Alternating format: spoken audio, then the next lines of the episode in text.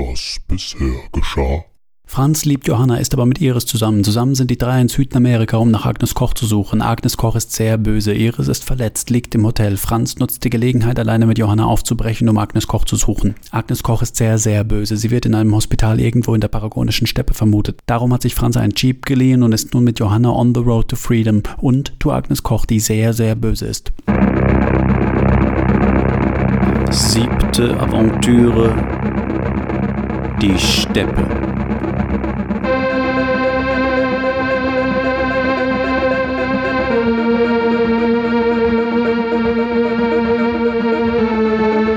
in welcher Franz und Johanna die große Steppe auf dem Weg zu Agnes Koch durchqueren müssen. In welcher ein Liebesgeständnis schief geht. In welcher sie schließlich den großen Fluss überqueren.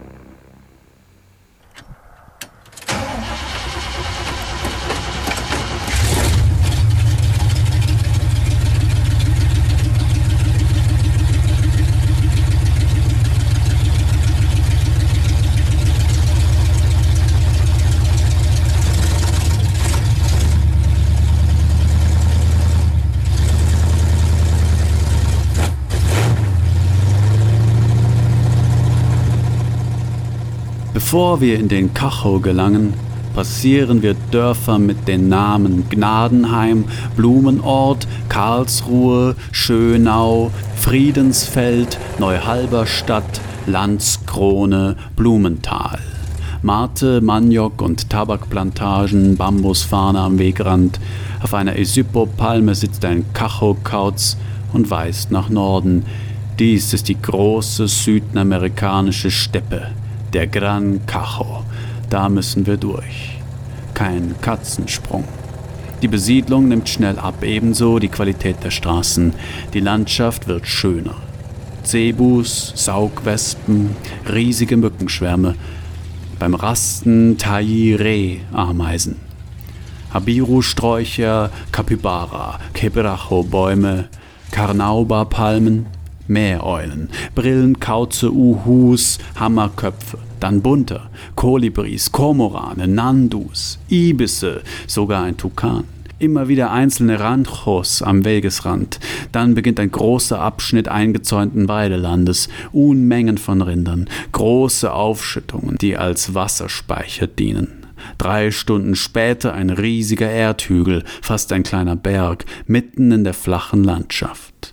Aus dem Autoradio kommt auch jetzt noch Country-Musik mit kauderwelschen Schlagertexten. Wir genießen die Kuriosität für ein paar Stunden und schalten es wieder ab, weil es im Grunde ganz unerträglich ist.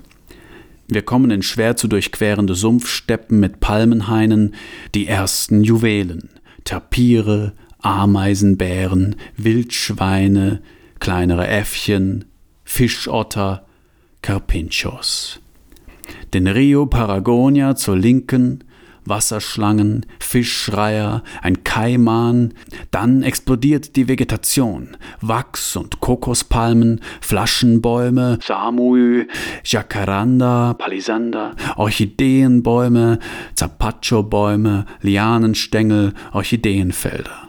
Papageien lachen, irgendwo brüllt ein Jaguar. Oder ein Puma?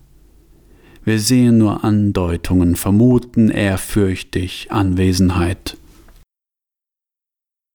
Jede gute Geschichte braucht eine Schwellenüberschreibung, pardon, Tung. Nur durch die äußerste Ausnahme, deren gefäßbrechende Wirkung sich im Überschreitenden manifestiert, kann eine komprimierte Handlung als Bedingung für die Glaubhaftigkeit lebendigen Erzählens und Erlebens den Zustand der absoluten narrativen Reinheit erreichen. So auch in diesem Kapitel, welches zwei oder drei Geschwister hat, nämlich in der Dschungeldurchquerung im zweiten Akt, und der Wüstendurchquerung im dritten und je nach Interpret in der Inseldurchmessung im vierten.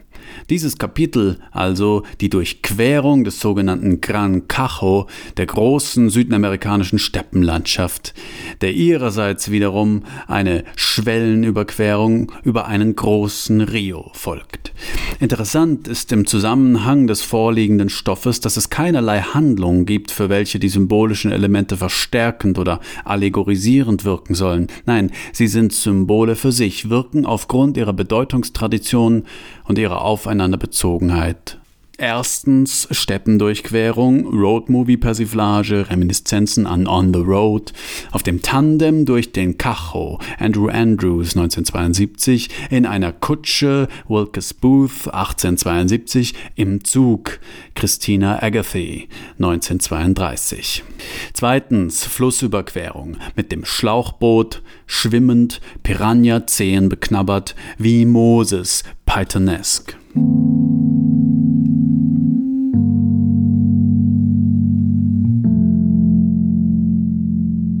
Die Landschaft des Gran Cajo, vereinzelte Dings, Bumsien, Dingsitien, Bumsilien und Dingssträucher, Neff, sah alles in allem aus wie ein schlecht gerendertes Videospiel. Johannas Wangen blitzten rot, dachte Franz, als er sie heimlich vom Beifahrersitz aus mit offenem Mund betrachtete, sich immer wieder Staub aus dem Gesicht wischte und dann und wann eine Fliege ausspuckte, die ihm in den Hals gelangt war.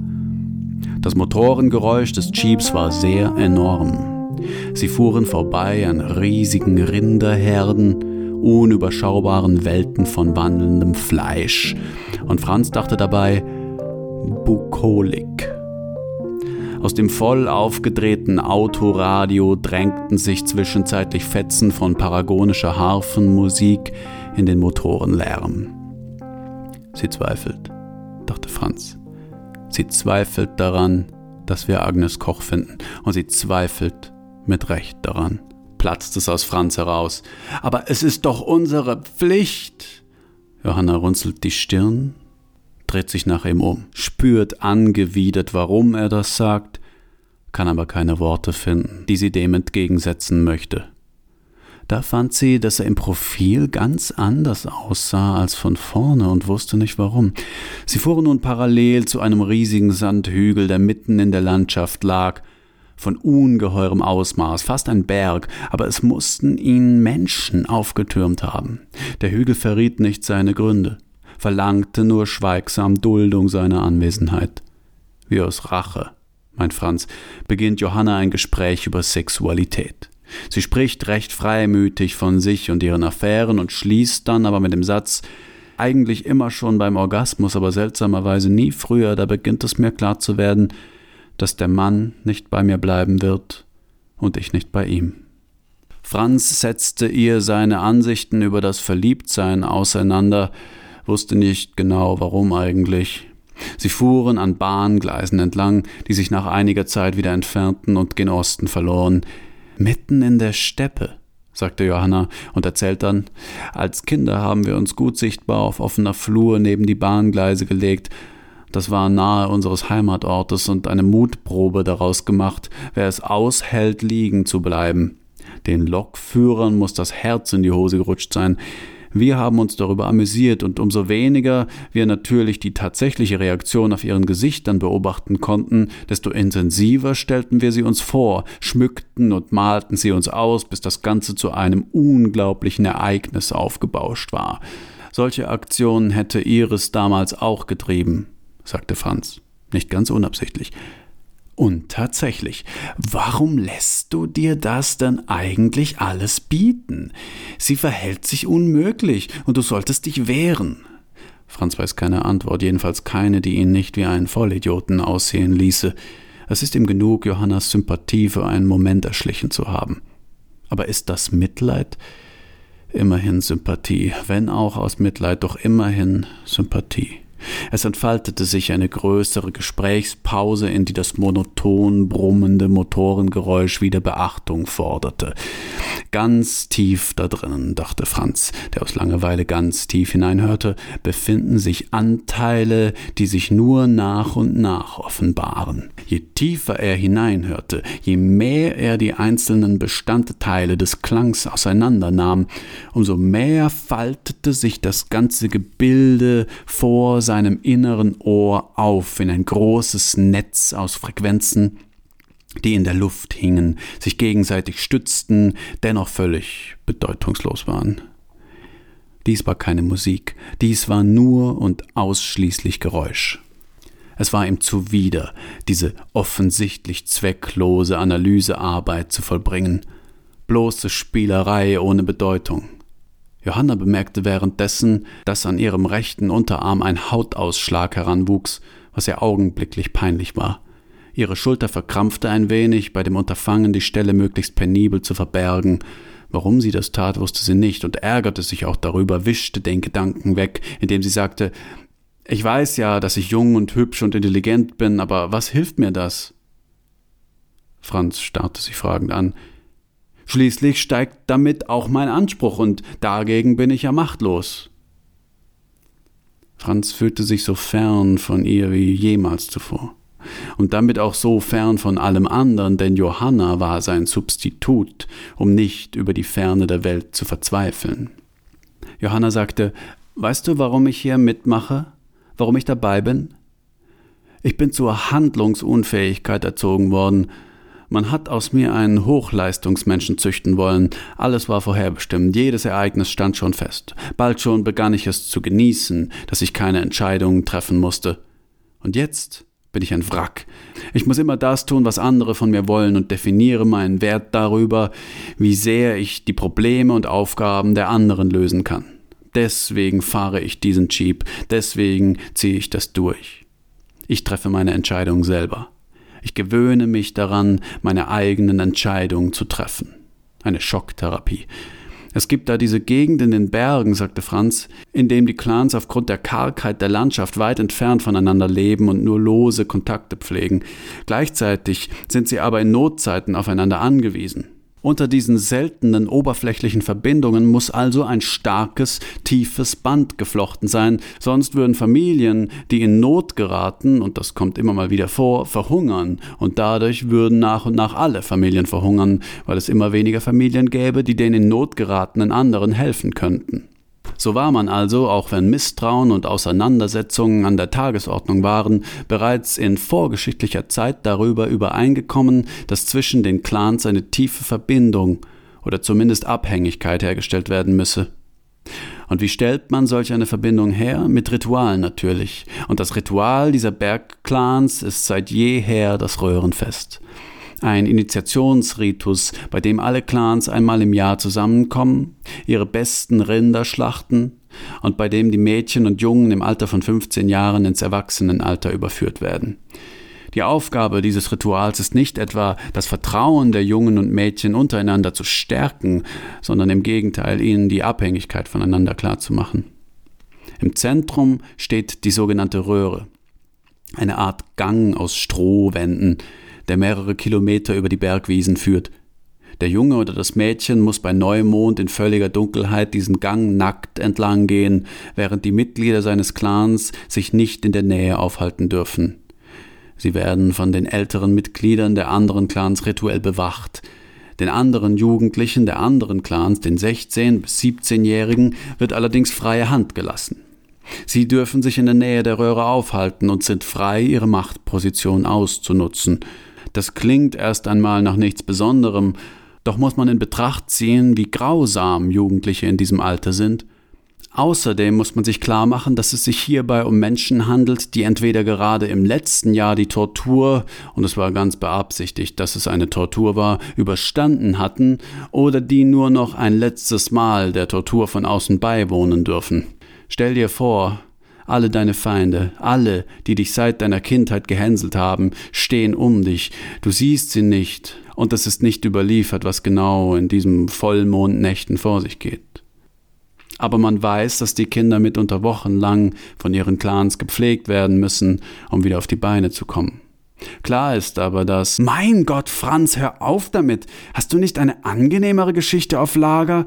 Zum Beispiel, was ist Phönix? Was soll das sein? Ich habe keine Ahnung. Ich habe wirklich absolut keine Ahnung, was das sein soll. Und die nennen sich tatsächlich Phönix. Das ist doch unglaublich. Muss man heutzutage eine Karikatur sein? Ich glaube schon. Man, man kann nicht anders existieren, denn als Karikatur seiner selbst. Ja, Phönix ist wirklich der beschissenste Name für eine Verbrecherorganisation, den ich je gehört habe. In jedem mittelmäßigen Agentenfilm gibt es bessere Namen für Verbrecherorganisationen überhaupt, dass man eine Verbrecherorganisation bildet. Gibt es das im wirklichen Leben? Müsste das dann nicht eher sowas wie eine Mafia sein?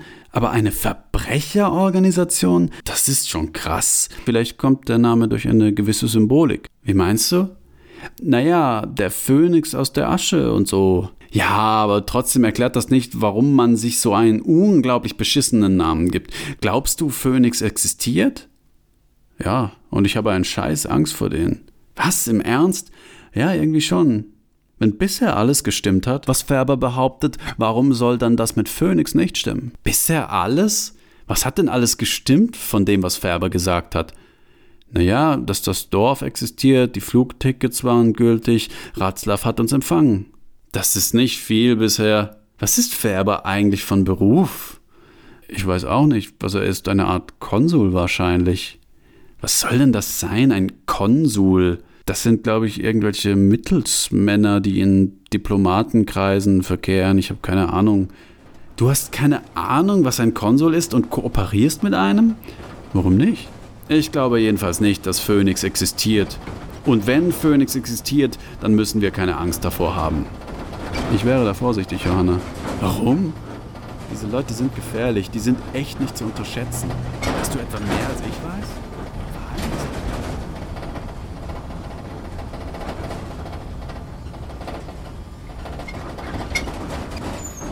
Südamerikanische Sprichwörter. Der Teufel weiß mehr, eher weil er der Teufel, als weil er alt ist. Wir pflügen, sagte der Ochs auf der Fliege. Geht der Weg über das Gebirge, nimm ein altes Maultier. Vielleicht trägt es dich nicht, aber wenn du es schlachtest, kannst du es wenigstens nicht essen. Wer einem Dieb vergibt, erfährt 100 Jahre Diebstahl. Südamerikanische Sprichwörter.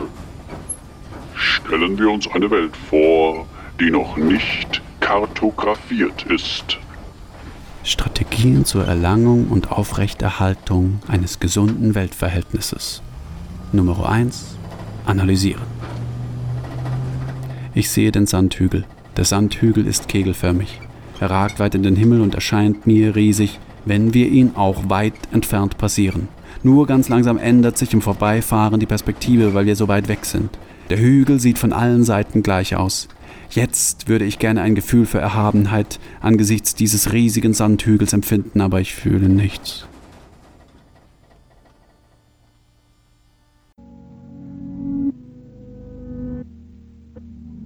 Symbolsonate 7 Franz will Johanna ein Bändchen ist X anlegen.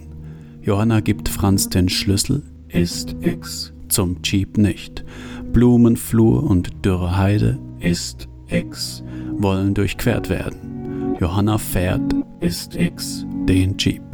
Franz sitzt unbequem ist X auf dem Beifahrersitz. Franz wollte ist X. Johanna ein Bändchen anlegen ist X. Johanna gab ist X. Franz den ist X. Schlüssel für den Jeep ist X.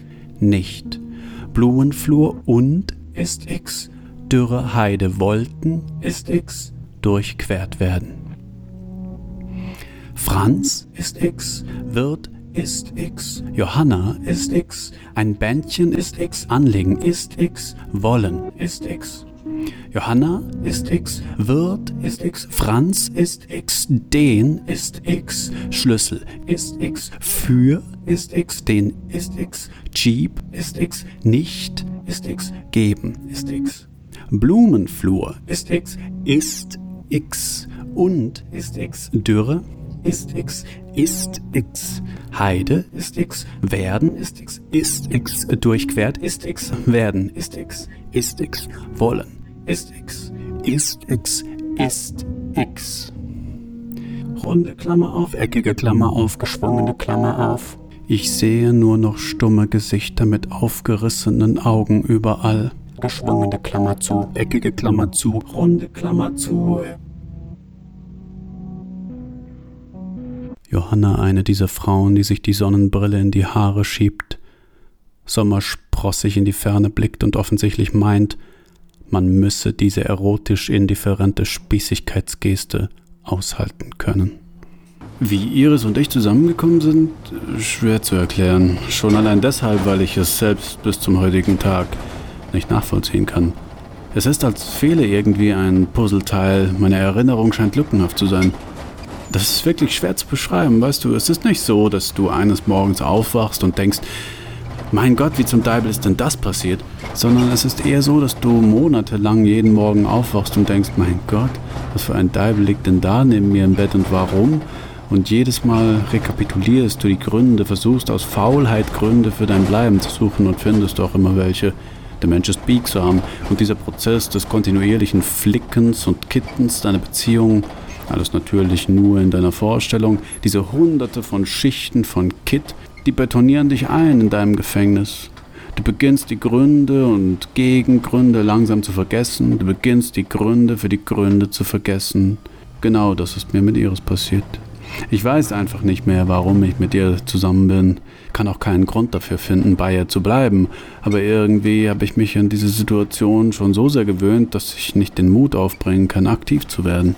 Aber deine Frage lautete ja, wie wir zusammengekommen sind. Ich glaube, das war eine Zeitungsannonce. Ich war damals ziemlich pragmatisch unterwegs. Ich hatte seit langer Zeit keine Beziehung gehabt und war daher bereit, auch unkonventionelle Wege zu gehen. Ihre Annonce fiel mir gleich durch das enorme Selbstbewusstsein auf, mit der sie geschrieben war. Natürlich konnte ich damals noch nicht wissen, was das für eine Persönlichkeit war, die hinter einer solchen Annonce steckte, aber ich kann mich noch an ein Gefühl des Misstrauens erinnern. Da ich aber in solchen Situationen selten meinem Gefühl folge, rief ich die Nummer an, die darunter stand. Es meldete sich zu meiner Überraschung nicht Iris, sondern ein Mann, der mich ungehalten fragte, was ich wolle. Ich war kurz davor, wieder aufzulegen, rang mich dann aber doch durch, dem Mann zu sagen, weswegen ich anrief. Ich weiß, das ist absurd. Warum sollte eine Frau, die eine Partnerschaftsannonce schaltet, ihre Anrufe von einem Mann entgegennehmen lassen? Aber ich dachte in diesem Moment einfach nicht darüber nach.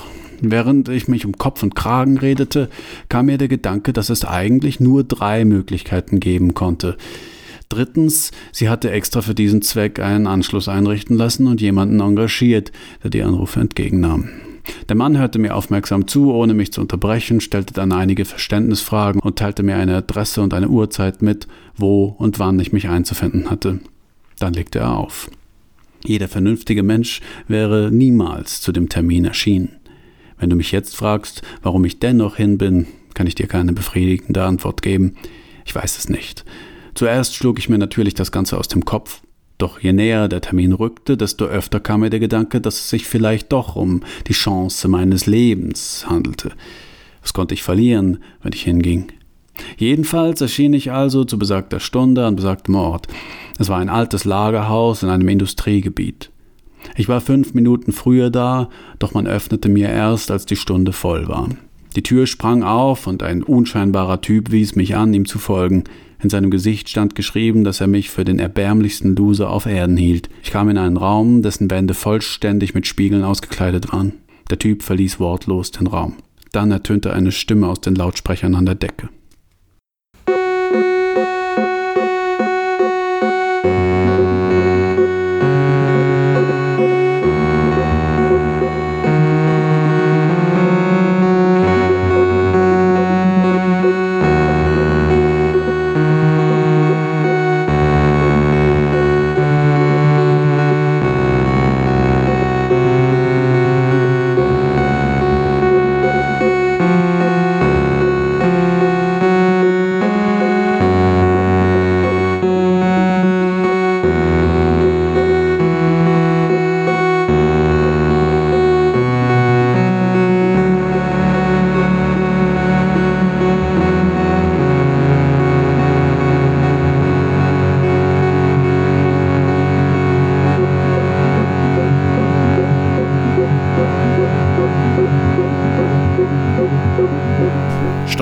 Zur Erlangung und Aufrechterhaltung eines gesunden Weltverhältnisses. Nummer 6. Interagieren. Franz spielt mit Dingen. Franz nimmt den McGuffin vom Rücksitz und setzt ihn auf.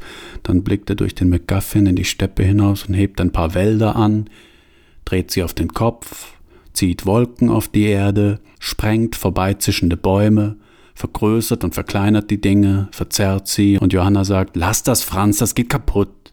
Het. Het, te, ta, et. Das Het ist vermutlich aus der Darstellung einer Mauer oder eines Zaunes entstanden. Unwahrscheinlich, aber ebenso möglich ist, dass es sich um eine stilisierte Haarsträhne handelt. Für die Alten hatte es die Bedeutung einzäunen, begrenzen, isolieren, eingrenzen, beschreiben, analysieren. Es steht traditionell in Verbindung mit He, mit welchem es auch den Kern von Peheb, einer prototypischen phönixischen Mythenfigur, bildet. Da entdeckte er plötzlich ein Detail an ihr, das ihn ungemein erregte. Also ich habe hier eine Liste mit drei sehr, sehr alten Lebewesen. Nummer eins wäre Lareta, die ist bis zu 3000 Jahre alt. Ähm, zum Beispiel nur äh, vor 3000 Jahren besiedelten die Etrusker Italien. Das heißt, wenn, wenn du vor so einer Lareta, das ist so ein grünes Pflanzending, äh, stehst, dann, dann kann es sein, dass das, als es angefangen hat zu leben, ungefähr zur Zeit der Etrusker existiert. Das ist unglaublich. Dann gibt es den Vasenschwamm, 15.000 Jahre alt kann der werden. Äh, das äh, ist der Zeitpunkt, an dem die Domestizierung des Hundes einsetzt. Davor gab es keine Hunde und danach gab es Hunde. Und in diesem Zeitpunkt äh, kann so ein Vasenschwamm geboren sein und der kann heute noch leben. Dann äh, gibt es äh, den Pando. Das ist eine, ein einziger Baum, der aber aussieht wie ein Wald, weil die unter der Erde so ein, ein äh, Geflecht bilden und im Prinzip biologisch gesehen ein einziges Lebewesen sind. Der ähm, kann äh, äh, etwa 80.000 Jahre alt sein. Äh, genauso wie das Neptungras, das ähm, bis zu 100.000 Jahre alt sein kann. Und das ist der Zeitpunkt, als die Neandertaler in Europa gelebt haben. Das ist schon ziemlich unglaublich. Die Röhre. Ich komme aus einem kleinen Dorf, wo es ein ziemlich seltsames Ritual gibt, das alle heranwachsenden Jugendlichen mitmachen müssen. Wenn man damit durch ist, ist man dann erwachsen oder so. Also jedenfalls müssen alle Jungen in eine dunkle Röhre und das ist doch jetzt nicht dein Ernst. Was? Doch, ich erzähl's dir doch gerade. Tut mir echt leid, Franz, aber ich bin gerade nicht in der Stimmung für solche Geschichten mit seltsamen Ritualen aus deiner Jugend und so. Dieser eine Grund, woher all deine Sorgen und Nöte herrühren. Weißt du, die Welt ist nicht so einfach, wie du mich manchmal glauben machen willst. Es gibt nicht diesen einen Grund für alles. Und vor allem nicht diese eine Missbrauchsgeschichte in deiner Jugend, die ich dir leider überhaupt nicht abkaufe. Und lass dir noch was sagen. Man kann mit einer Geschichte auch nicht alles entschuldigen, was man jemals getan hat und tun wird. Denn es gibt auch Leute auf dieser Welt, die krasse Geschichten erlebt haben und trotzdem keine Vollidioten sind. Womit ich jetzt nicht sagen will, dass du ein Vollidiot bist. Ich will nur sagen, dass die Dinge nicht so einfach sind und dass sich gerade keinen Sinn für solche Geschichten habe. Also überhaupt keinen Sinn. Und vielleicht kannst du dir die Geschichte einfach für ein andermal aufsparen oder am besten für jemand anderen, okay? Strategien zur Erlangung und Aufrechterhaltung eines gesunden Weltverhältnisses. Nummer 17. Emotionalisieren. Ein jedes Ding, ist es auch noch so unbedeutend, ruft Gefühle hervor. Je genauer ich hinhöre, desto besser. Da sitzt Johanna. Sie muss ich ausblenden, sonst zerplatze ich. Hm, aber alles um sie herum kann ich hören. Ich kann den rosa Duftbaum hören, der am Rückspiegel baumelt.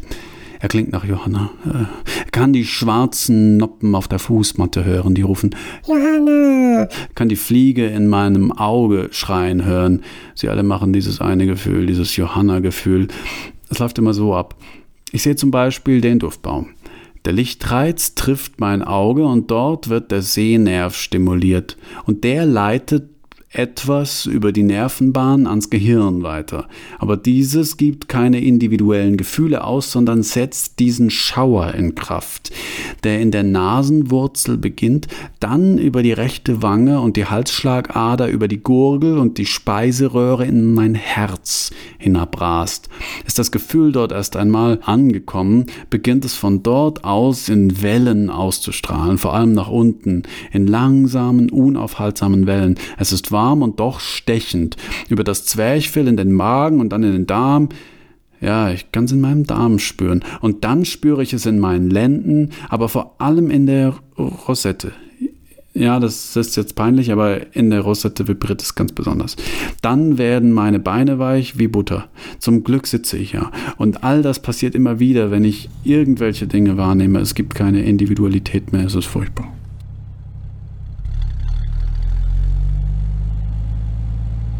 Johanna raucht zwischen Daumen und Zeigefinger selbstgedrehtes. Ich bin mit Johanna durchgebrannt. Der Fahrtwind in ihren Haaren, an Freiheit denken. Der Jeep rattert über die Staubpisten. Ihres haben wir zu Hause. Oder so. Genau genommen weiß Johanna noch nicht, dass ich mit ihr durchgebrannt bin. Sie denkt, Iris sei verletzt und habe den Wunsch geäußert, wir mögen so schnell wie möglich aufbrechen, um keine Zeit zu verlieren. Schon allein ihr das glaubhaft zu machen, war nicht einfach. Jetzt fahren wir gen Norden, weil die Informationen nach Norden weisen. Ich kann keine Karten lesen, aber wir müssen im Prinzip nur nach Norden fahren und die Steppe durchqueren, bis wir auf den Rio Paragonia treffen, diesen dann überqueren und dann sind wir eigentlich schon da. Agnes Koch befindet sich laut der Information aus ihrem Haus in einem Sanatorium mitten im Busch. Das stand in einem Brief von einem gewissen Dr. Brinkmann, dem Oberarzt des Sanatoriums. Er drückt darin seine Freude darüber aus, die Koch als Patientin begrüßen zu dürfen und macht ihr bezüglich bestimmter Krankheitsdiagnosen große Hoffnungen. Der Brief ist zwar schon über 30 Jahre alt, aber die Informationen decken sich mit denen Färbers und ergeben mit dessen Hinweis darauf, dass sich die Koch immer noch in einem paragonischen Sanatorium befinden soll, im Prinzip die zwingende Schlussfolgerung, dass wir sie genau dort suchen sollten. Ich stelle mich schlafend. Johanna sieht ungeheuer gut aus, wie sie da am Steuer sitzt. Ein Road-Movie. Wir werden auf Indios treffen, Drogen nehmen, weiterfahren, lange Gespräche führen. Ich werde ihr ein peinliches Liebesgeständnis machen. Der Jeep wird liegen bleiben. Wir werden von wilden Tieren angegriffen. Jemand nimmt uns per Anhalter mit, entpuppt sich als geistesgestörter Wahnsinniger. Wir werden ihn überwältigen und mit seinem Jeep weiterfahren. Weitere Dinge werden passieren. Und dann gelangen wir an den Fluss und stellen fest, dass es sich um einen reißenden Strom handelt und haben keine Ahnung, wie wir ihn überqueren sollen als er sich vorstellte, wie sie so freimütig einem Fremden von dieser Sache in ihrer Kindheit erzählte, dieser für sie so schwerwiegend wichtigen Sache, da wurde ihm heiß und kalt vor Eifersucht, denn er hatte sich eingebildet, dass sie diese Sache aus ihrer Kindheit nicht jedem dahergelaufenen Kerl erzählen würde, sondern nur wenigen auserwählten, ihr wichtigen Personen, wobei er im Grunde allein an sich selbst dachte. Also schossen Johanna und Franz im Jeep dahin, die Sonne brannte, das verdammte Land, die Dämme brachen, das Getreide reihte sich unbarmherzig als Wall aus Gold und Bronze vor ihnen auf. Sie kamen kaum noch davon, flogen durch die roten Ähren des Kontinents und pflügten die Erde meterweit in den Himmel. Wohin des Weges? fragte ein Radiomatador in lokalen Sender mit fisselig zerfranster Sprache. Auf nach Vergangenheit und Zukunft, die Gegenwart muss draußen bleiben, riefen sie und starteten den Motor ein zweites Mal, ein Wiehern, ein Stottern, dann ein viertes Mal, ein Rattern, dann springt das Ross davon und die glorreiche Jagd darf von neuem beginnen. Franz mit ausgestreckten Fingern ein Schau doch auf die Landmarken werfend und Johanna mit zugekniffenen Knien, durchschüttelt und gerüttelt vom Maschinenungeheuer unter ihren Schenkeln. Gespräche über die anderen, Gespräche über die Ziele, Anekdoten über die alten Tage und warum die heutigen der alten Tage Kinder sind, Maniok am Straßenrand. Straßen kaum als solche zu bezeichnen, verlieren sich, hören auf im Nirgendwo. Ein Kompass ist nötig. Zum Glück kann sie die Sterne lesen. Sie verfahren sich, weil auf der Südhalbkugel alle Sternbilder verkehrt herum sind. Auf der Südhalbkugel drehen sich die Strudel nach links. Die Wolken winken, zerfetzte Lumpengespenster. Bange Fragen nach dem Glücken der Expedition. Johanna stiert geradeaus, konzentriert, gelangweilt, die Karosse lenkend. Franz riskiert immer wieder Blicke, versucht zu verbergen, was ohnehin schon offensichtlich ist. Froh ist er, dass er Iris abwimmeln konnte, gleichwohl weiß er jetzt nicht mehr weiter. Was tun neben der Angebeteten, um sie für sich zu gewinnen? Wie ihr imponieren? Es wird noch ewig dauern, bis wir ankommen, und bis dahin ist diese Leere mit einer viskosen Zeit aufgegossen. Statt einen schlechten Witz zu erzählen, beißt er sich auf die Zunge. Er würde auch vor Manipulieren nicht mehr zurückschrecken, denkt er sich. Er würde jetzt auch Dinge tun, die er sich vor Wochen noch verbeten hätte, ganz einfach aus dem Grund, weil er keine Hoffnung mehr hat, denn dieser Frau. Ist er sich bewusst, dass er sich mit ihr nur betäubt? Er fragt es sich in dritter Person Singular. Er fühlt sich sehr vereinzelt. Umgeben von unzählbaren Bäumen, deren Namen er nicht einmal erahnen kann, hält er sich die Ohren zu.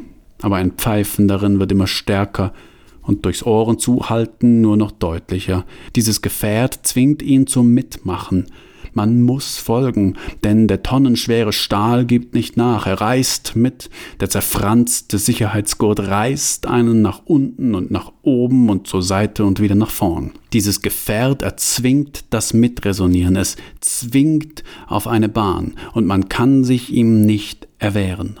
Man muss mitschwingen, mitvibrieren, einem erratischen Muster folgend, in einem Moment in eine Richtung geworfen, im nächsten in die Gegenrichtung. So will Franz auch werden, diese Macht hätte er auch so gerne. Die Welt mit sich zwingen. Sie kann nicht widersprechen, kann nur lächerliches Gegengewicht aufbringen, das er knochenbrecherisch verwirft. Doch das ist nur das Gesetz des Stärkeren. Es ist das Älteste, was es gibt und nur für Auserwählte. Franz wird keiner dieser Auserwählten sein. Er muss einen anderen Weg suchen, gleichwohl er überwältigt ist von der Macht, mit der ihn das, mit der ihm das, mit der ihm das Vehikel seinen Willen, mit der ihn das Vehikel seinem Willen unterwirft. Johanna derweil fragt sich aus Langeweile, was der Beifahrer wohl denkt, spricht es aber nicht aus, weil sie keine falschen Signale senden will, ärgert sich sogleich über diese Selbstbeschränkung, kann sich dann aber durch eine kurze Phase einer noch waghalsigeren Fahrweise wieder abreagieren und dann selbst davon überzeugen, dass diese Vorgehensweise genau die richtige ist. Besser schweigen als unnütze Worte verlieren, besser rasselnde Stille ertragen, als mit den Avancen dieses Armen zu ringen. Wie ewig die Fahrt ist, wie weit die Reise. Wochen noch kann es dauern, denkt Johanna sich, Monate. Und dann sind sie da. Freilich nur in ihrer Vorstellung. Über die immer gleichen Erscheinungen von braunroter Soße legt sich das Bild einer Hacienda oder so etwas ähnlichem. Johanna hat nämlich keine Ahnung, wie eine Hacienda aussieht, noch was die Funktion einer solchen ist und stellt sich diese Fragen auch nicht. Davor denkt sie sich alte Leute in Rollatoren und muss schmunzeln dabei die armen Alten. Sie sieht Pflegepersonal in weißen Kitteln und mit dem Aufdruck des Namens der Einrichtung und geschwungene Lettern umrahmen das Zeichen. Dann sind sie da, immer noch nur in Gedanken, aber immer wieder und immer genauer in der Vorstellung. Sind sie da? Und sind sie da immer wieder die Ankunft, das Einfahren des Jeeps, das Empfangenwerden durch eine Delegation, das einsame Ankommen in einer verlassenen Stätte, das heimliche Anschleichen an eine schwer bewachte Station, die Löwenköpfe am Eingangstor, Pflastersteine in der Einfahrt, Blumenkübel, Insignien, Grasflächen, Rasensprenkler, Caddies, ein Oberarzt, der sich gewaschen hat, ein Gast, den man fürchten muss.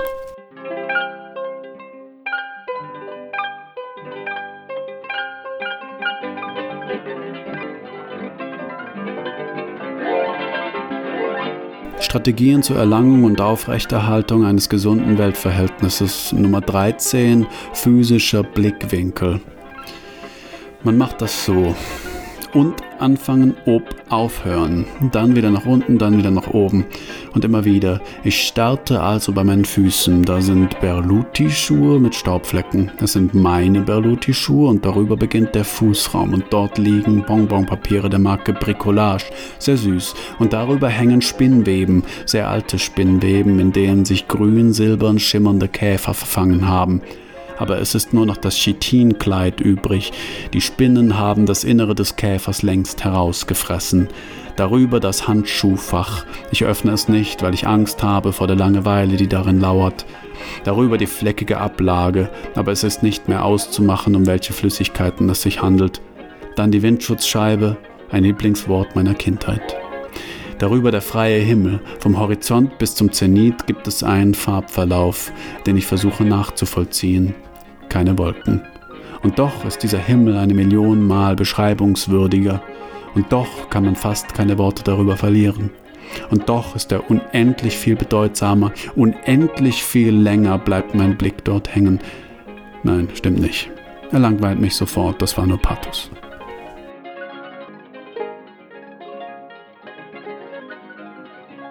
Ein Ort lebt doch auch davon, dass man ihn nicht erkundet. In einer Stadt, in der man sich wirklich gut auskennt, will doch keiner leben.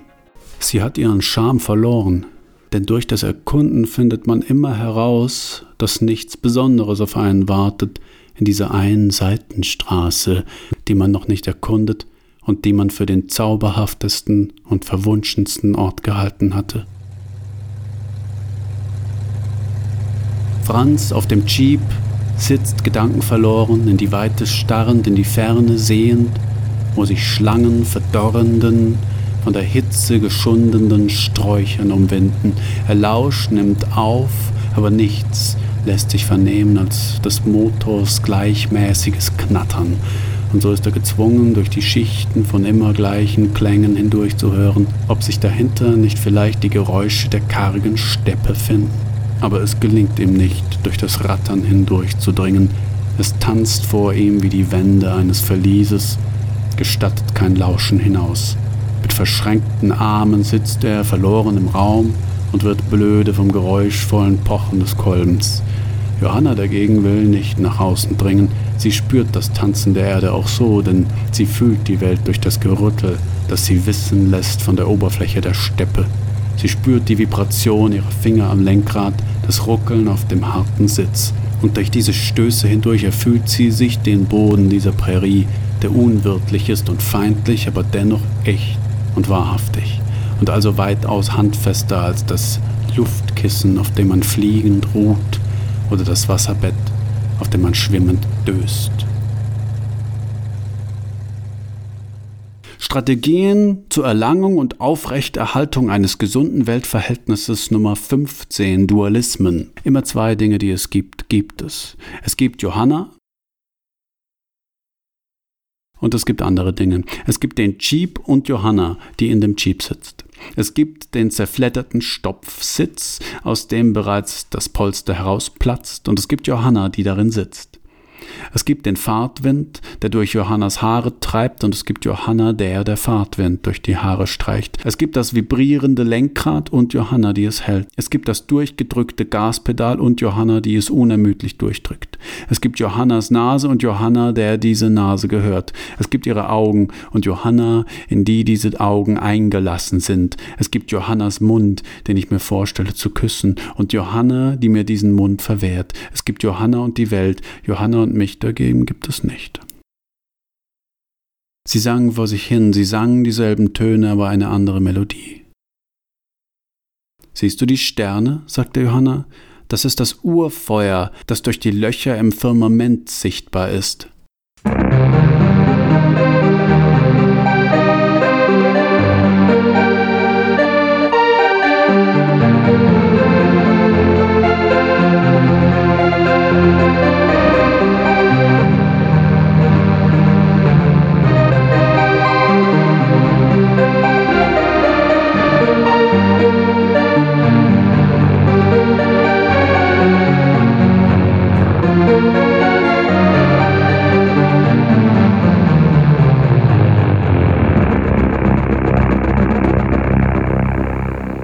Der Fluss war ein dreckiger Bastard. Oh, der Fluss ist ein dreckiger Bastard, sagte Franz. Er ist ein Bastard, ja, sagte Johanna. Wie kommen wir da jetzt rüber? Keine Ahnung. Schau dir diese braune Soße an. Das ist doch kein Fluss, das ist ein Abwasserkanal. Das ist nur Schlamm. Es sieht aus wie Exkremente. Es ist nur Schlamm. Vielleicht ist dieser Fluss ja der Abwasserkanal der Natur. Franz, bitte. Die Natur führt sich selber ab über diesen widerlichen Katheder von einem Fluss. Lass gut sein, ich kann das jetzt nicht haben. Was? Dein Pessimismus. Ich finde, Pessimismus ist hier durchaus angebracht. Nein, ist es nicht. Wir müssen da jetzt rüberkommen. Pessimismus hilft uns dabei nicht. Wie sollen wir da rüberkommen? Über diese Kloake? Das ist nur Wasser und Erde, Franz. Halb so schlimm. Kein Grund zur Beunruhigung. Der Sternenhimmel war absolut phänomenal. Durch die praktisch nicht vorhandene Lichtverschmutzung war jede geringfügige Änderung zu sehen.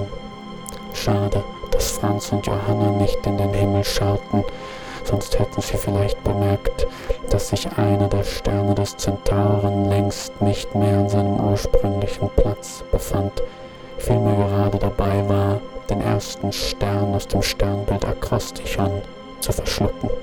Sicher gibt's da Piranhas drin. Natürlich gibt's da Piranhas drin. Was? Wirklich? Natürlich. Der Rio Paragonia ist ein Nebenzweig des Azamonas. Des Azamonas?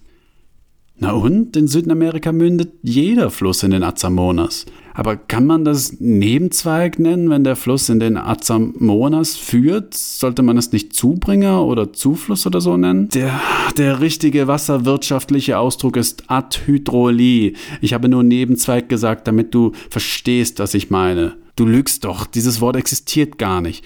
Franz, hast du irgendeine Ahnung von Wasserwirtschaft? Nein, Johanna, aber das Wort Adhydrolie klingt schrecklich erfunden und ich bin mir sicher, dass dieses Wort nicht existiert. Warum erfindest du Wörter, Johanna? Nur um recht zu haben?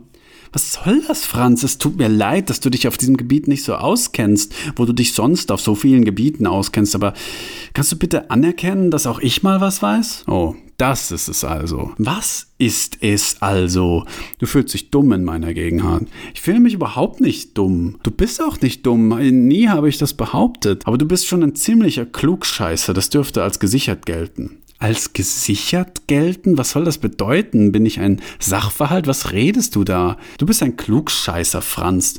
Und du kannst es nicht ertragen, wenn andere Menschen auch mal was wissen, was du nicht weißt. Johanna, ich bitte dich, ich werde doch wohl meinen berechtigten Zweifel einem Ausdruck anbringen dürfen, der mir, so leid es mir tut, aufgrund seiner sprachlichen Beschaffenheit zweifelhaft erscheint. Und warum erscheint er dir so zweifelhaft? Weil er aus zwei unterschiedlichen Sprachen zusammengesetzt ist. Art ist Latein und Hydro ist Griechisch. Und Li? Wie? Keine Ahnung, das ist ein Suffix. Siehst du, du tust es schon wieder. Was? Du wirfst mit irgendwelchen Fremdwörtern um dich, nur um Eindruck zu schinden. Ich schinde keinen Eindruck, das heißt eben so. Suffix. Na gut, man könnte auch Endung sagen. Siehst du, man könnte auch Endung sagen. Und warum sagst du nicht Endung? Weil das halt so heißt, man sagt Suffix. Wo ist das Problem? Jeder weiß das. Du bist ein Vollidiot, Franz tolle Diskussionsgrundlage. Worüber diskutieren wir überhaupt? Wofür überhaupt ist das eine tolle Diskussionsgrundlage? Na, du wirfst hier mit selbst erfundenen hybriden Neologismen um dich und wunderst dich, wenn ich sie kritisiere. Mit was? Womit? Was? Es heißt womit. Was? Es heißt womit und nicht mit was, ebenso wie es weswegen und nicht wegen was heißt. Deinetwegen und nicht wegen dir. Du bist der schlimmste Klugscheißer, den ich je getroffen habe. Und du wunderst dich, warum ich nichts von dir will? Was? Äh, ich? Das ist ja unerträglich. Würdest du mich lieben können, wenn ich mich änderte? Sag ändern würde. Würdest du mich lieben können, wenn ich mich ändern würde? Nein. Was? Was soll das, Johanna? Du spielst mit meinen Gefühlen. Das ist doch Wahnsinn. Pff. Warum lachst du jetzt, Johanna? Seit du kamst, hat mein Leben einen Sinn. Du bist alles für mich, Johanna. Oh Gott, bitte hör auf. Ich will auch nichts mehr erzählen, was dich eh nicht interessiert, Johanna. Bitte, wirklich. Das, was du willst, sie kann vor Lachen kaum sprechen, bin ich, richtig? Ja, das, was ich will, bist du. Johanna. Du lachst über mich. Egal. Mein Stolz liegt längst schon auf dem Müll. Du bist eiskalt.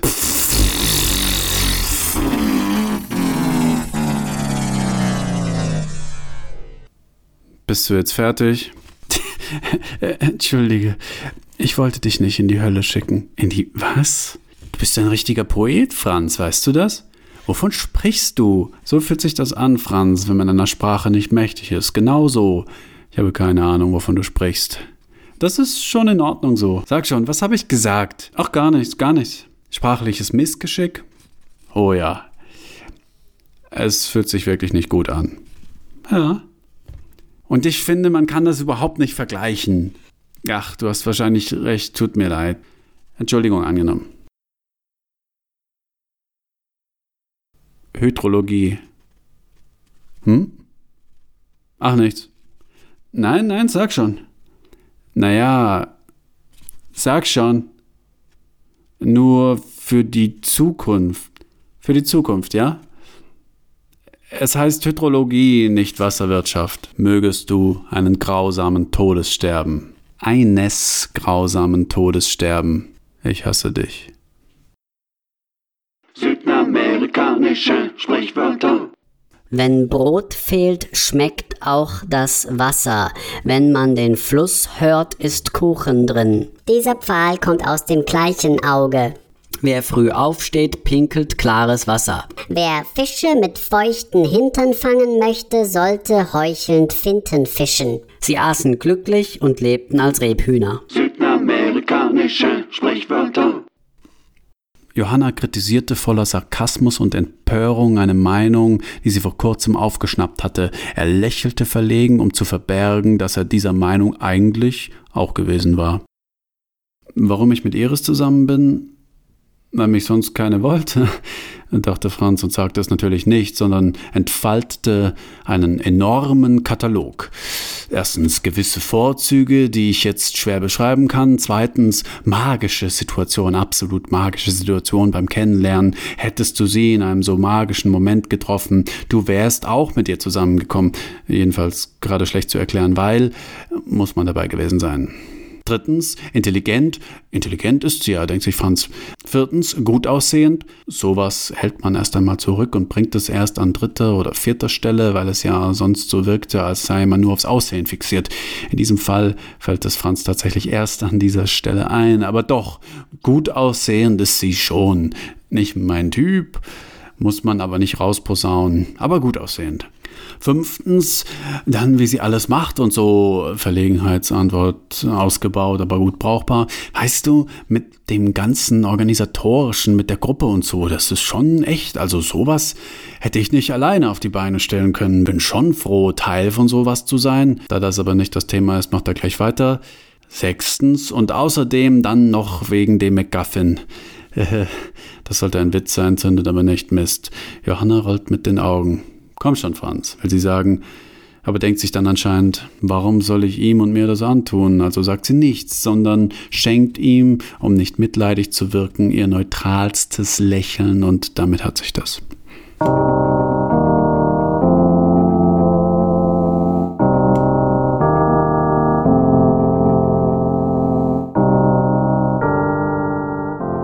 Strategien zur Erlangung und Aufrechterhaltung eines gesunden Weltverhältnisses Nummer 16 benennen.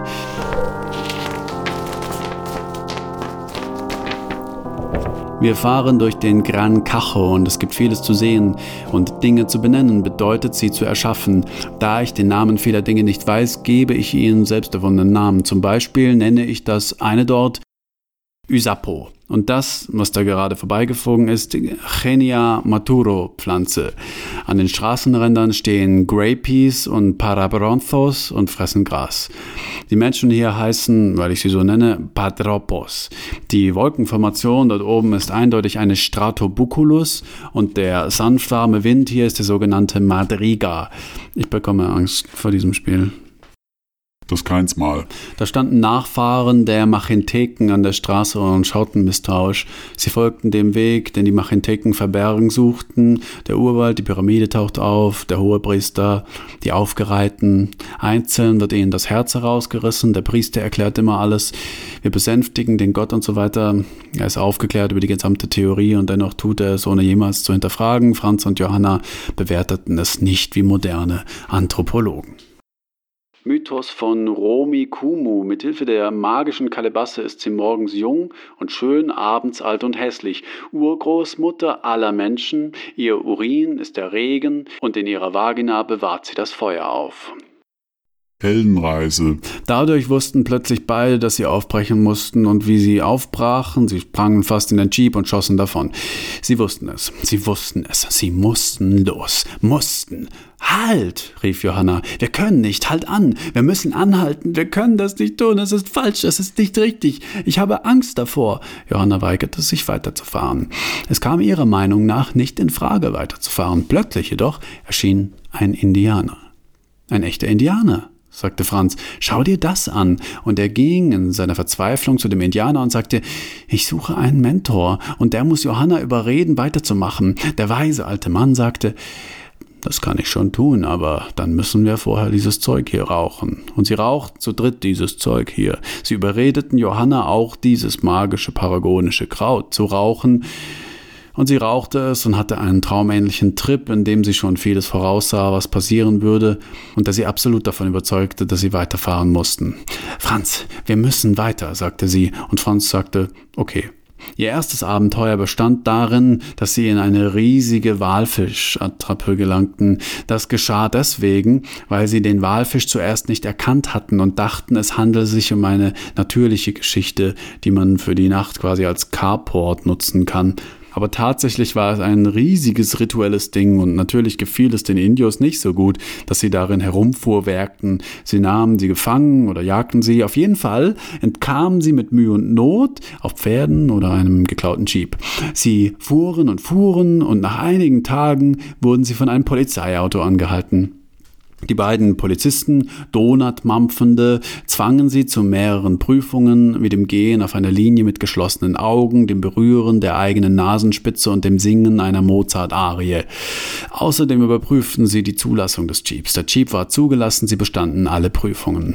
Da kamen sie in eine kleine Siedlung, kamen in einem Motel unter und in diesem Motel im Nachbarzimmer gab es einen Typen, Antonio, der sie einlud, mit ihm ein Arcade-Computerspiel Spiel zu spielen.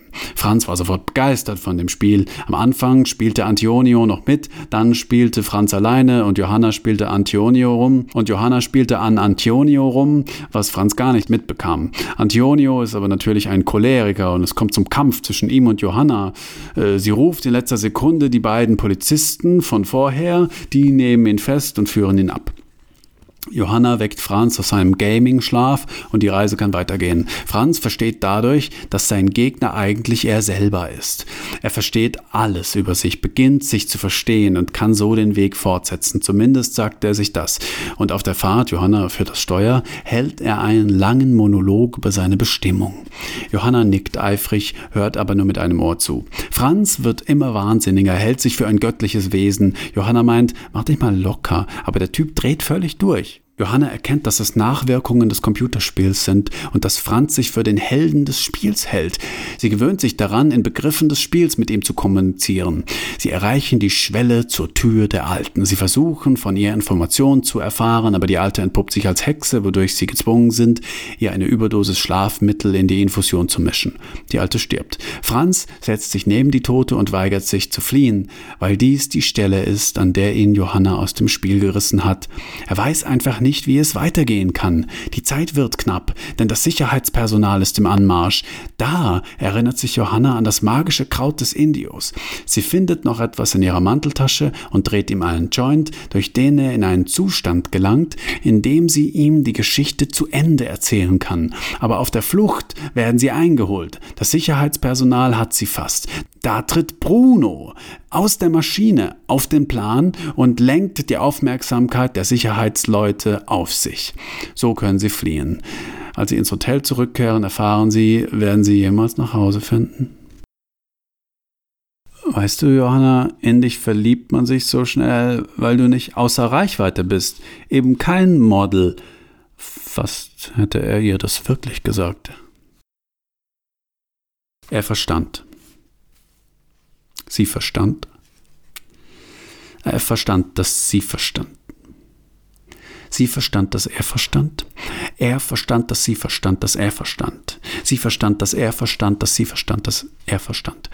Er verstand, dass sie verstand, dass er verstand, dass sie verstand. Sie verstand, dass er verstand, dass sie verstand, dass er verstand, dass sie verstand, dass er verstand. Er verstand, dass sie verstand, dass sie verstand, dass er verstand, dass er verstand, dass sie verstand, dass er verstand, dass sie verstand, dass er verstand. Sie verstand, dass er verstand, dass sie verstand, dass er verstand, dass sie verstand, dass sie verstand, dass er verstand, dass er verstand, dass sie verstand, dass er verstand. Sie verstand, dass er verstand, dass sie er verstand, dass er verstand, sie verstand, er verstand, dass sie verstand, dass sie verstand, dass er verstand, dass er verstand, dass sie verstand, dass er verstand, dass sie verstand, dass sie verstand, dass er verstand. Sie verstand, dass er verstand, dass sie verstand, dass sie verstand, dass er verstand, dass sie verstand, dass sie verstand, er verstand das. Sie verstand das. Sie verstand, dass er verstand. Sie verstand, dass er verstand, dass sie verstand, dass er verstand, dass sie verstand, dass er verstand, dass sie verstand. Sie verstand, dass er verstand. Sie verstand, dass er verstand, dass sie verstand, dass sie verstand, dass er verstand, dass sie verstand, dass er verstand, dass sie verstand, dass er verstand, dass er verstand, dass sie verstand, dass sie verstand, dass er verstand, dass sie verstand, dass er verstand, dass sie verstand, dass er verstand, dass sie verstand, dass er verstand, dass sie verstand, dass sie verstand, dass sie verstand, er verstand das.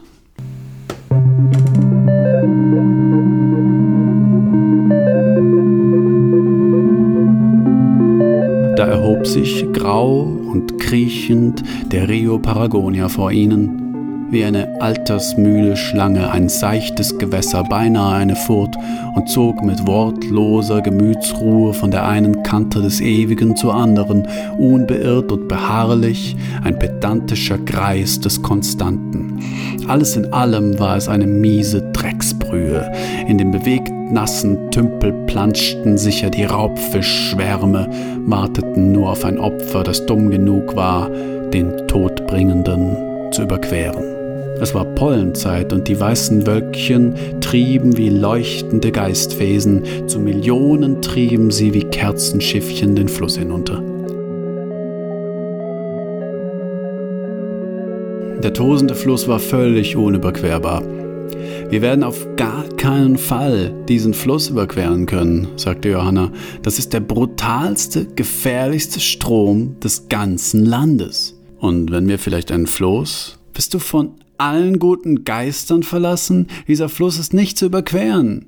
Das ist völlig unmöglich. Und wenn wir weiterfahren, bis wir an eine Brücke kommen? Johanna streckte ihm entnervt die Karte hin. Es gibt hier eine Million Meilen lang keine Brücke. Die nächste Brücke ist zu weit entfernt. Franz schaute auf die Karte und sagte, ja, da hast du recht, ich verstehe. Scheiße, sagte Johanna. Es war klar, dass Franz das verbockt hatte. Er war für diese überstürzte Aktion verantwortlich. Sie hatten tagelang umsonst den Kontinent durchquert und dabei ihr Leben aufs Spiel gesetzt, ohne genau zu wissen, wohin sie mussten und wie sie dorthin kämen. Wir könnten, also ich meine, ich könnte mal im Kofferraum nachschauen, was wir so dabei haben. In Johannas Gesicht war ein dezenter Zweifel an Franz mentaler Gesundheit zu lesen. Dennoch ging er zum Jeep zurück, öffnete den Kofferraum und sagte, Oh, schau mal, was wir hier haben. Johanna setzte sich hin und vergrub das Gesicht in den Handflächen. Nein, im Ernst, Johanna, komm mal. Franz, lass mich vielleicht einfach mal kurz eine Minute in Ruhe jetzt. Komm schon, Johanna, ich hab hier vielleicht echt was. Johanna sprang voller Wut auf und rannte schreiend auf Franz zu. Sie würde ihn umbringen, ihm den Hals umdrehen oder ihn zumindest übel zurichten. Vor dem Kofferraum blieb sie stehen. Was sie dort sah, verschlug ihr die Sprache. Darauf wäre sie nicht gekommen. Das hätte sie Franz niemals zugetraut. So viel Berechnung überraschte sie. Das war der Trottel, der ihr ein so peinliches Liebesgeständnis gemacht hatte. Das war der schüchterne Langweiler, der sich nicht traute, gegen ihres aufzumucken. Sie legte ihre Hand auf den blauen Koffer, öffnete die Schnallen. Es war das erste Mal, dass sie den Inhalt des MacGuffins mit eigenen Augen sah. Survival Tipp. Stiefel ausstopfen und hochstellen gegen Skorpione. Survival Tipp. Vor ihnen tat sich ein breiter, schlammiger Fluss auf. Das muss der Rio Paragonia sein, sagte Johanna. Da müssen wir rüber. Wie, da müssen wir rüber? Wie soll das gehen? Fragte Franz ungläubig. Wir müssen hinüberschreiten, um zu finden unseres Herzens Ziele, sagte Johanna und stoppte den Jeep. Aber Johanna, wie soll das gehen? klagte Franz. Wie sollen wir über dieses breite Ungetüm? Der Rio Paragonia ist ein Zubringerstrom des Azamonas. Vielleicht leben Piranhas darin. Doch ein Blick in die braune Brühe verriet nichts als Undurchsichtigkeit, Opazität. Nun, das weiß ich auch nicht, Franz, sagte Johanna und setzte sich nieder auf den feuchten Boden. Wie nur, sagte Franz, soll das gehen? Wir müssen doch hinüber. Ja, wir müssen hinüber, sagte Johanna. Sonst ist alles aus. Dann war alles umsonst. Doch es ist Regenzeit, sagte Franz, der dies wusste, weil er es im Dorfe beiläufig mitbekommen hatte. Und wir können nicht hinüber, solange der Fluss so viel Wasser führt. Ja, das geht nicht, sagte Johanna und legte die Hand unters Kinn, um zu grübeln. So saßen sie lange da und waren verzweifelt, denn wenn sie nicht über die braune Brühe gelangten, würden sie zurückkehren müssen mit leeren Händen, würden sie die ganze Unternehmung abblasen müssen. Dann wäre alles umsonst gewesen. Johanna und Franz fanden eine trockene Stelle unweit des Flussufers und schliefen miteinander, weil sie nicht wussten, was tun. Am Himmel kreisten Vögel. Als sie sich wieder angezogen hatten, nahm Franz ein Päckchen aus dem Jeep und sagte, dies ist unsere letzte Mahlzeit. Zeit. Wir können nicht einmal zurückkehren, wenn wir es nicht schaffen, überzusetzen. Vielleicht findet sich hier in der Natur etwas zu essen. Das bezweifle ich, sagte Franz. Die Natur hier ist sehr karg und hat nicht viel anzubieten für die Mägen einsamer Wanderer. Schon gar nicht für die Mägen einsamer Wanderer, die nicht wissen, welche Pflanzen und Früchte essbar sind. Da sprichst du wahr, sagte Johanna und stand auf. Es müsste ein Wunder geschehen. Aber woher nehmen wir das Wunder? sagte Franz. Vielleicht aus der Wunderbox? Franz schreckte zurück, aber Johanna, du kannst doch nicht einfach die Wunderbox öffnen. Du weißt nicht, was passiert. Wenn du es tust, es könnte genauso gut ein Rummelplatz mit Clowns und Gauklern erscheinen. Und außerdem weißt du nicht, ob wir sie nicht vielleicht später noch brauchen. Das ist mir egal. Ich öffne jetzt die Wunderbox. Nein, du öffnest nicht die Wunderbox. Doch, ich werde jetzt zur Wunderbox rennen und sie öffnen. Nein, Johanna, du öffnest nicht die Wunderbox. Doch, ich öffne die Wunderbox. Wunderbox und da war der Fluss führte nicht viel Wasser, was die beiden überraschte, da es mitten in der Regenzeit war und man eigentlich einen reißenden Strom erwarten hätte müssen, aber es wunderte die beiden auch nicht so sehr, als dass sie sich lange darüber den Kopf zerbrochen hätten. Johanna boxte Franz in die Seite. Trauen wir uns, da durchzufahren? Wie? Meinst du mitten durch diesen Fluss? Es ist eine Furt, Franz. Da kommen wir ganz leicht durch. Es ist ein bloßes Rinnsal nur. Und das wird ein Kinderspiel. Auf keinen Fall, Johanna. Das ist zu gefährlich. Wenn wir jetzt hier stecken bleiben, dann ist alles vorbei. Johanna tritt auf das Gaspedal. Der Jeep heult auf und springt hinunter ins fast leere, aber dennoch äußerst schlammige Flussbett. Er blieb sofort stecken. Mist, blöde Scheiße, rief Johanna aus. Franz, du musst hinaus und schieben. Was? Wie soll ich einen ganzen Jeep anschieben? Haus mit dir, rief Johanna und schubste Franz ein wenig, der sofort im Schlamm landete. Verärgert richtete er sich auf und zog sich am Jeep entlang nach hinten und seine Schuhe suppten im Morast. Bist du soweit? rief Johanna und als Franz bejahte, gab sie Vollgas, sodass der Jeep davonsprang und Franz in einem Meer aus Schlamm versank. Aua, ich habe einen Piranha an der Nase, sagte Franz, als er, nachdem er sich mühsam zu Fuß durch das ganze Flussbett geschleppt hatte, sich an dem Jeep hinaufzog. Das war mühsam, sagte Franz, und Johanna lächelte und sagte, ach, ging doch ganz flott, und der Abschnitt ist vorbei. Die Außerirdischen Frauen sind schreckliche Wesen. Sie tyrannisieren uns Maschinenwesen, Männer mit ihren Gefühlen. Südamerikanische Sprichwörter. Kein Weiser kann aus einer Frau einen Narren machen, aber jeder Narr kann aus einem Weisen eine Frau machen. Es ist besser, die zweite Witwe eines Mannes zu sein, als seine erste. Der Schuster trägt oft die schlechtesten Schuhe in Händen. Und hat die besten an. Wenn du kein Feuer hast, halte dich nicht fern von Strohbündeln. In einen offenen Mund dringt keine verschlossene Fliege ein. Südamerikanische Sprichwörter. Vor dem reißenden Strom aber stoppte die Unternehmung, wurden sie gebremst, hielten sie. Shit, sagte Johanna. Shit, sagte Franz, ein reizender Strom. Was machen wir jetzt? Zufällig hatten sie den McGuffin dabei. Daher waren sie Brückenbauer. Johanna nahm den McGuffin aus dem Kofferraum, sagte, hier, in diesem Koffer ist im Prinzip alles, was wir brauchen. Und sie nahm den Koffer, öffnete ihn mit Blick auf das Ungetüm von einem unüberquerbaren Fluss, wir bauen also eine Brücke, sagte Franz. Wie stellen wir das an? Nun, wir müssen uns zunächst dafür entscheiden, welche Art die Brücke sein soll. Und dann müssen wir die Baumaterialien auswählen. Und dann das Ganze mit Hilfe des MacGuffins errichten. Dann können wir die Brücke überqueren, haben die Schwellenleistung erbracht, haben den Schritt getan.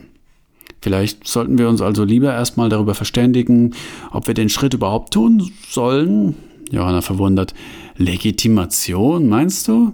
Legitimation, sagte Franz. Ich meine, woher wissen wir, dass wir diesen Fluss, ich meine, das ist eine Art Gottheit, verstehst du, ein Rio, ein lebensspendendes, lebensvernichtendes Ungeheuer. Und wir sollten es vielleicht.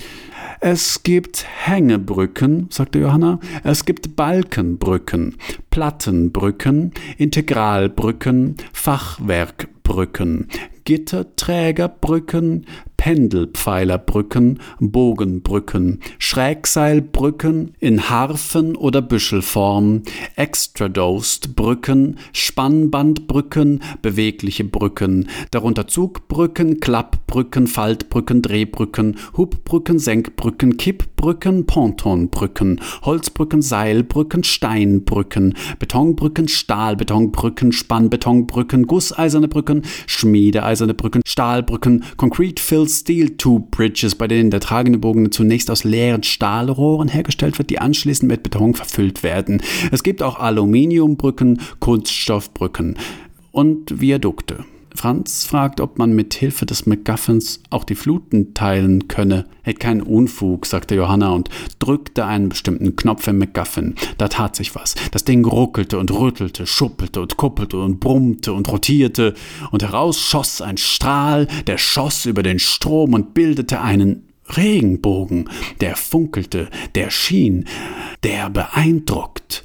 Wow, sagte Johanna, das ist mal eine Brücke. Los, gehen wir. Sie packte Franz an der Hand und zog ihn in den Jeep zurück, startete und fuhr mit voller Kraft auf den Regenbogen zu. Hast du vor, auf einem Regenbogen zu fahren? sagte Franz.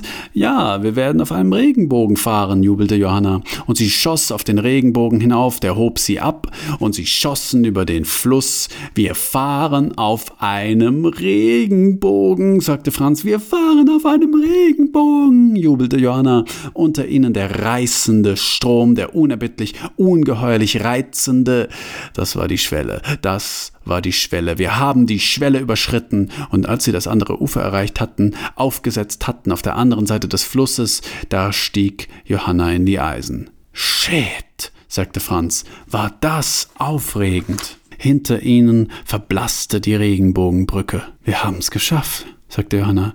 Wir sind über einen Regenbogen gefahren. Ist dir aufgefallen, sagte Franz, dass wir den McGuffin damit auf der anderen Seite des Flusses zurückgelassen haben? Oh, stimmt, sagte Johanna. Der Regenbogen war nun völlig verschwunden, der Strom reizender als je zuvor. Der Koffer war von hier aus nicht zu sehen, vielleicht hatte er nie existiert. Was machen wir jetzt? Das war doch unsere Geheimwaffe. Wir müssen loslassen, sagte Johanna. Ich will gar nicht daran denken, was passiert, wenn jemand diese mächtige Waffe in seine Finger bekommt, gab Franz zu bedenken. Wer soll schon hier vorbeikommen? Wir sind mitten im Niemandsland. Hier kommt höchstens der paragonische Nasenbär vorbei. Johanna drückte auf die Tube.